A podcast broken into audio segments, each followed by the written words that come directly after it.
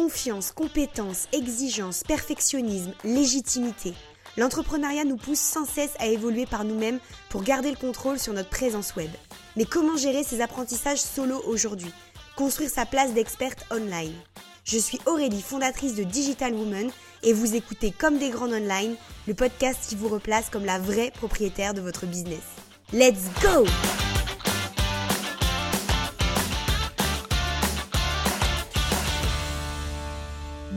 Les meufs, on se retrouve enfin derrière le micro. Alors, je sais, de toute façon, c'est un de mes traits euh, de défaut. Genre, vraiment, c'est un de mes euh, points sur lesquels je travaille le plus cette année. Et si tu me suis depuis le mois de janvier, tu le sais, c'est ma régularité dans ma création de contenu. Et j'avais vraiment envie d'en faire une putain de priorité cette année. Et comme tu le vois, c'est pas encore quelque chose que j'arrive à gérer à 100%. Euh, j'ai plein d'idées, j'ai plein d'envies, mais euh, j'ai un petit peu de mal à rester régulière. Donc je me suis dit que l'épisode Think and Walk du jour, que tu allais pouvoir utiliser pour aller prendre un peu l'air, marcher, t'aérer l'esprit et voilà, pour faire quelques pas dans ta journée et être un peu moins sédentaire avec moi, euh, j'allais du coup revenir un petit peu sur cette histoire de créa de contenu et en fait, je voulais parler de ma manière à moi de consommer les contenus en ligne et bah, de quelle façon je me faisais un peu chier en fait dans la plupart des contenus en ligne que je pouvais retrouver en ce moment euh, sur le web. Et donc des conclusions que moi j'en ai tirées pour mon propre contenu et comment ça m'a aidé du coup à transformer un peu ma création de contenu. La création de contenu, je sais que c'est un sujet important parce que pour beaucoup d'entre nous, c'est notre principal canal d'acquisition et de vente c'est la manière douce en fait de convaincre que tu es la personne qu'il faut pour euh, le service que tu vas proposer. Et moi j'avais vraiment envie d'en faire quelque chose de différent cette année, mais la problématique du coup que j'ai rencontrée c'est que ben, j'ai eu du mal à trouver ce qu'il me fallait. Et finalement je me suis servi de tout ce que j'avais l'habitude de voir un peu partout et qui me saoulait pour faire tout l'inverse en fait, tout simplement. Parce qu'aujourd'hui j'en suis arrivée à un stade où en fait j'en ai juste marre de voir les mêmes contenus de partout. Je sais pas si toi ça te fait ça, mais j'en ai marre de voir des gens qui suivent les tendances, qui font tous la même chose, les soi-disant trucs qui fonctionnent. J'en peux plus de me bouffer des contenus éducatifs en mode euh, les 5 tips, nanana, les 3 machins, nanana. Je peux plus les voir ces posts-là. Euh, j'ai l'impression que c'est vraiment des, des, miettes qui sont... Euh, J'aime bien cette image-là de dire euh, des miettes qui sont laissées un peu partout pour vendre. On s'ennuie. Moi, ça m'inspire pas. Ça me pousse pas au quotidien. Ça me donne pas euh, de nouvelles idées pour mon business. Donc finalement, à quoi ça sert? Parce que euh, je vais pas te mentir, les posts éducatifs que j'enregistre sur Instagram euh, pour soi-disant y revenir plus tard pour pouvoir mettre en place des compétences que j'aurais pu apprendre au détour d'un putain de carrousel, j'y retourne jamais en fait. Je n'y retourne jamais. Pour moi, Instagram, c'est pas du tout la plateforme que tu vas consulter pour apprendre des compétences, pour apprendre à faire des choses, par exemple, pour ne parler que d'Instagram. Donc, du coup, je suis dans cette vibe depuis le début de l'année euh, de euh, voilà, je m'ennuie un peu sur ma consommation de contenu de manière générale. J'ai l'impression que tout le monde fait la même chose. Quand je regarde un petit peu ce qui se fait au niveau de l'entrepreneuriat pour voir un petit peu, bah, m'inspirer, voir un petit peu s'il y a un truc qui me conviendrait, etc. Bah, je trouve pas ou très peu de comptes. Il y en a quelques-uns heureusement, mais il y en a pas beaucoup. Et de manière globale, euh, j'ai l'impression que ben, tout le monde se fait un peu chier en fait. J'ai l'impression que les créateurs de contenu, ils essayent de faire ce qui plaît pour pouvoir faire des stats et donc pour pouvoir dans leur logique vendre, mais j'ai l'impression que le chiffre d'affaires global de pas mal de monde a diminué euh, en 2023 et notamment tous ceux qui ne misaient que sur la création de contenu.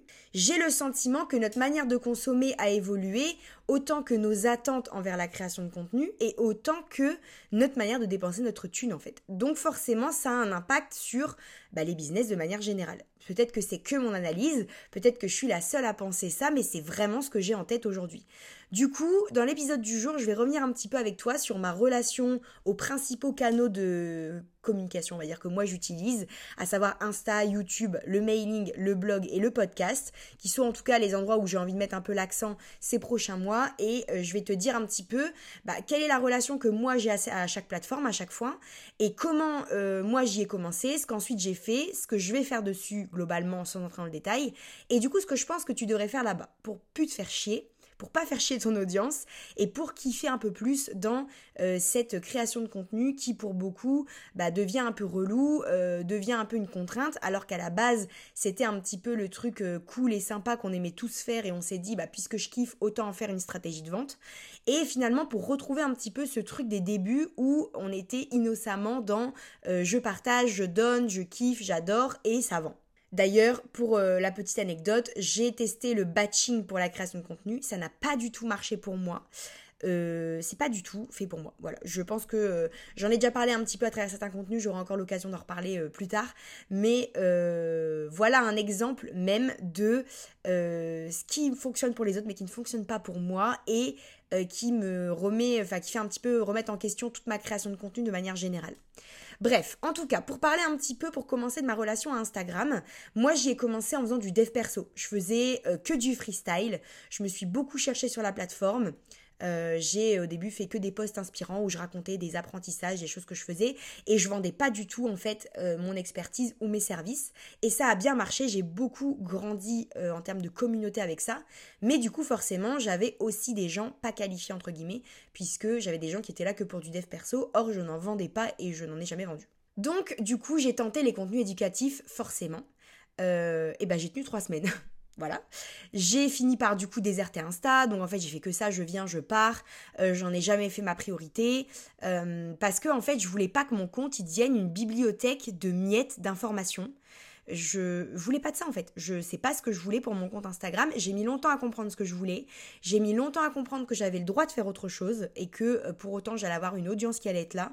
Du coup, bah, j'ai décidé d'en faire un espace qui bah, me ressemble pour montrer ma personnalité et mon travail. En fait, c'est un savant équilibre, on va dire, entre les deux. Et là, l'idée, du coup, pour moi, avec cet été, justement, je vais profiter de l'été pour ça, c'est de m'y mettre très sérieusement. Donc, on en reparlera parce que je vais tester des choses et je te ferai des retours sur tout ça. Mais euh, on va s'y retrouver tous les jours avec un mélange de tips, de coups de gueule, de contenu inspirant, motivant, euh, d'aperçus de mon travail en site internet. Bref, je vais vraiment faire un mélange de tout ce qui me compose, de tout ce qui me fait kiffer sans m'interdire grand chose au final, si ce n'est rien du tout. Et euh, je vais prendre le truc au sérieux. Et je vais te dire, ce sera pas fait pour tout le monde, je le sais d'avance.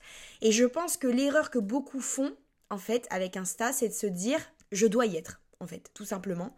Euh, je dois y être, je dois poster du contenu, je dois vendre là-bas, etc. Alors qu'il y a plein d'autres manières de vendre, tellement euh, de façon autre en fait que Instagram. Et je vais te dire, là, la stratégie que je vais mettre en place cet été pendant trois mois, elle va être intense et clairement, elle ne sera pas faite pour tout le monde. Quand je la débrieferai, si elle m'a apporté des bons résultats, je te dirai, mais honnêtement, euh, elle n'est pas faite pour tout le monde parce que tout le monde ne tiendra pas le rythme, tout le monde n'a pas envie de mettre cette énergie-là. Et je t'en débrieferai de toute façon si ça fonctionne, et si ça fonctionne pas, je t'en débrieferai aussi d'ailleurs. Mais, euh, mais voilà, pour moi, Instagram, en fait, n'est pas fait pour tout le monde. Donc ce que je pense que tu devrais faire sur Insta, c'est vraiment de te dire, choisis des contenus qui te donnent envie de créer, d'être régulière, qui te rendent impatiente même de transmettre. Il faut que tu arrêtes de croire que c'est obligatoire de mettre un focus là-bas, de créer sur le long terme là-bas, d'échanger avec les autres en quantité. Euh, voilà, c'est peut-être pas fait pour toi de d'avoir ces échanges en quantité, de tisser du lien, etc.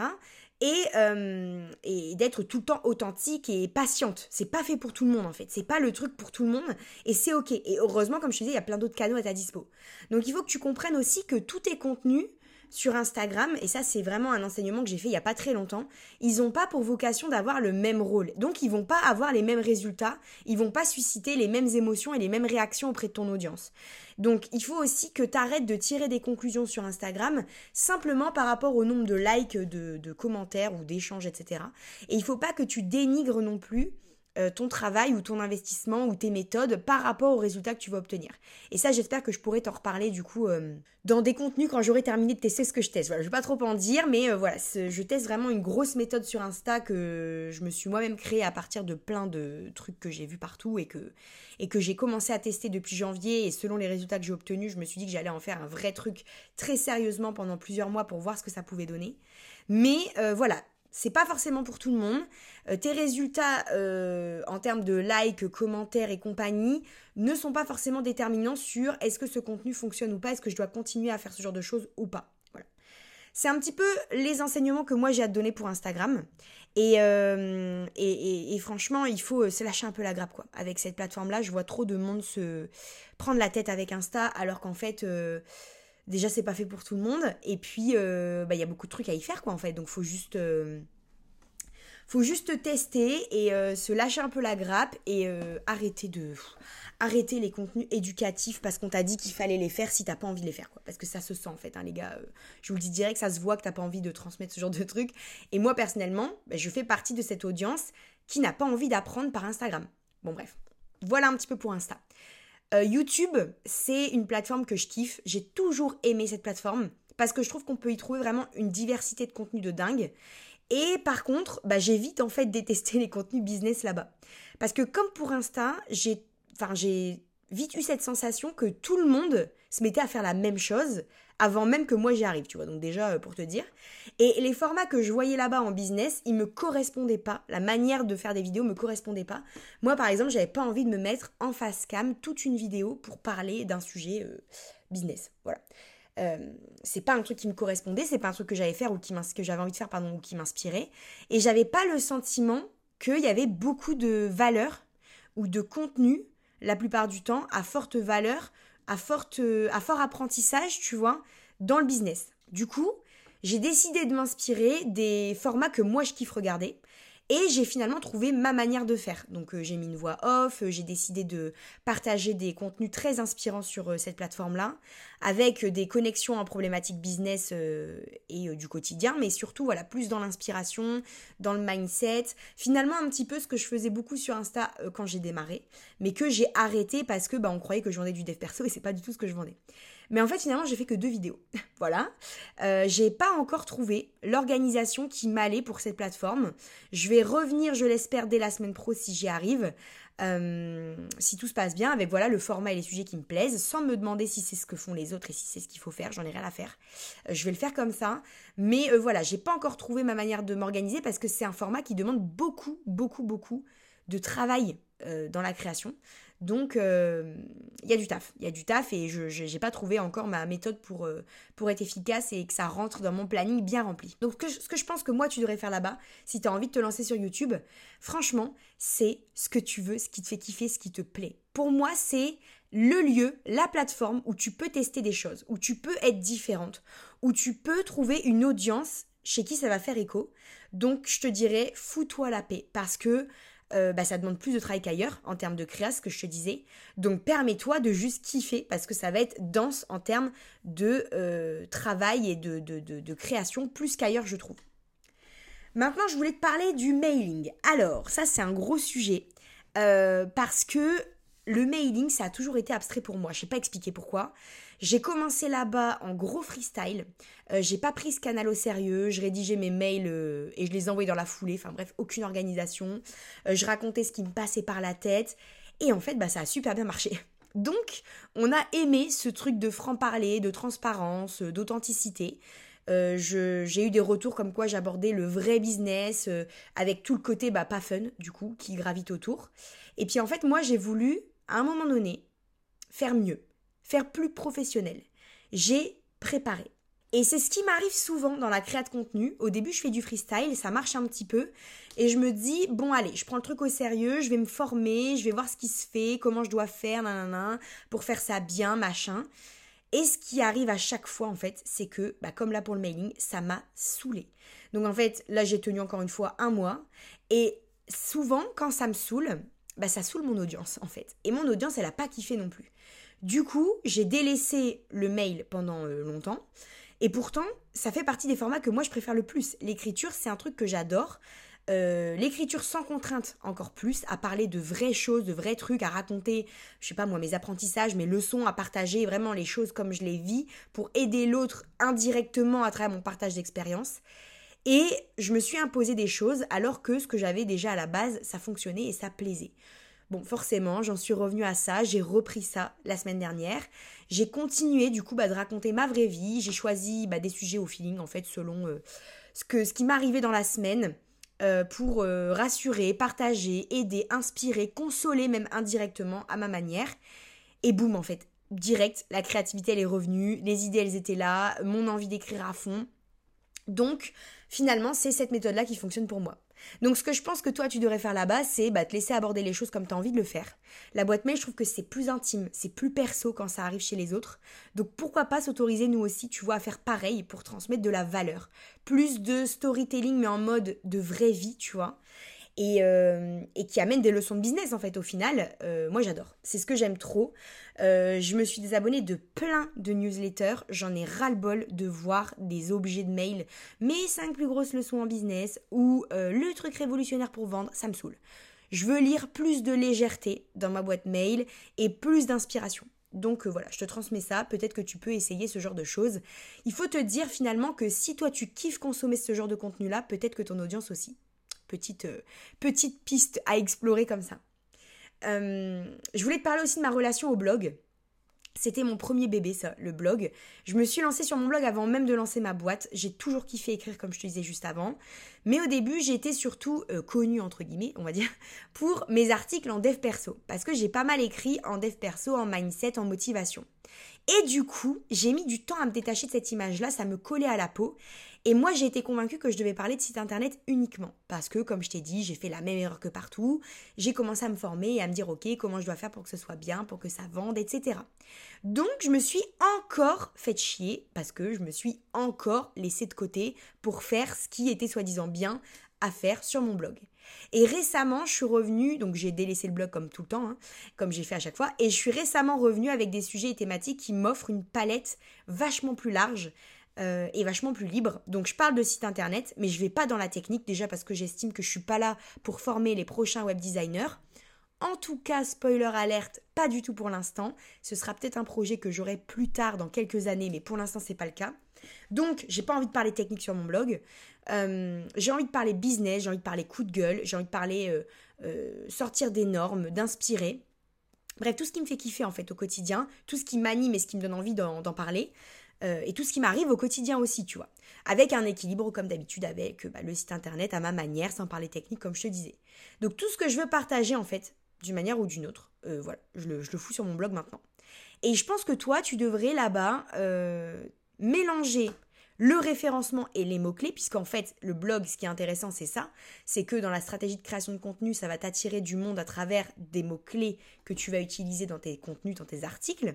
Donc, mélanger ce référencement et ces mots-clés qui vont t'aider à vendre à ce qui te fait kiffer.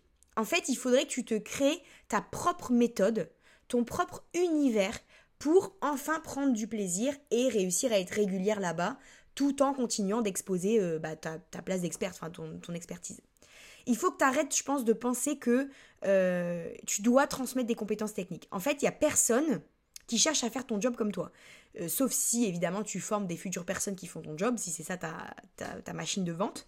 C'est la seule exception. Mais si, comme moi, par exemple, tu fais des sites internet, et eh ben, il n'y a personne qui veut devenir web designer en allant sur ton blog, meuf. Donc, arrête de donner des tips de technique pour un site internet. Vraiment. C'est pas du tout ce que les gens cherchent. Bref, c'est mon point de vue, évidemment. Euh, et puis du coup, bah, ma relation au podcast, forcément, je voulais t'en parler aussi. J'ai mis du temps à trouver perso la direction et les contenus que je voulais diffuser là-bas. J'ai fait l'erreur euh, de, euh, bah, comme depuis le début de ce putain d'épisode, j'ai fait l'erreur de me cantonner au site web. Et bah je me suis, comme d'habitude, tu vas pouvoir finir ma phrase, fait chier. Voilà, je me suis fait chier. j'ai compris que, en fait, avec le temps, j'étais pas obligée de, comment dire, me nicher, on va dire, dans un, dans un sujet spécifique, donc là le site internet, pour vendre. Et du coup, bah, j'ai décidé que euh, j'allais en faire un espace pour donner un max de choses pour les femmes qui bossent en ligne, pour gagner en autonomie, en confiance, en compétences. C'est comme ça que je suis arrivée sur l'axe comme des grandes online. Et c'est pour ça que du coup, bah là, ça reprend du service enfin cette semaine avec cet épisode. J'ai trop d'idées. J'ai vraiment hâte de te partager plein de trucs ici. J'aime trop être derrière le micro. C'est un kiff pour moi de parler comme ça, comme si je parlais à ma pote. Et c'est devenu un de mes formats préférés en fait. Euh, je m'y sens ultra libre, euh, je m'y sens inspirée et je sens que ça fait écho chez beaucoup d'entre vous. Donc bah pourquoi est-ce que je m'en priverais, tu vois? Donc si toi aussi tu as un podcast ou tu veux mettre en place un podcast, ce que je pense que tu devrais faire là-bas, c'est ne pas t'obliger déjà à parler de ton métier techniquement en fait parce que Personne n'écoute un podcast en prenant des notes. Euh, j'ai mis du temps à le comprendre, mais bordel, c'est vrai en fait. Il y a personne qui euh, se dit euh, je vais écouter un podcast et puis je vais prendre des notes en même temps, en tout cas, il n'y en a pas beaucoup. En fait, on fait souvent autre chose en même temps quand on écoute un podcast.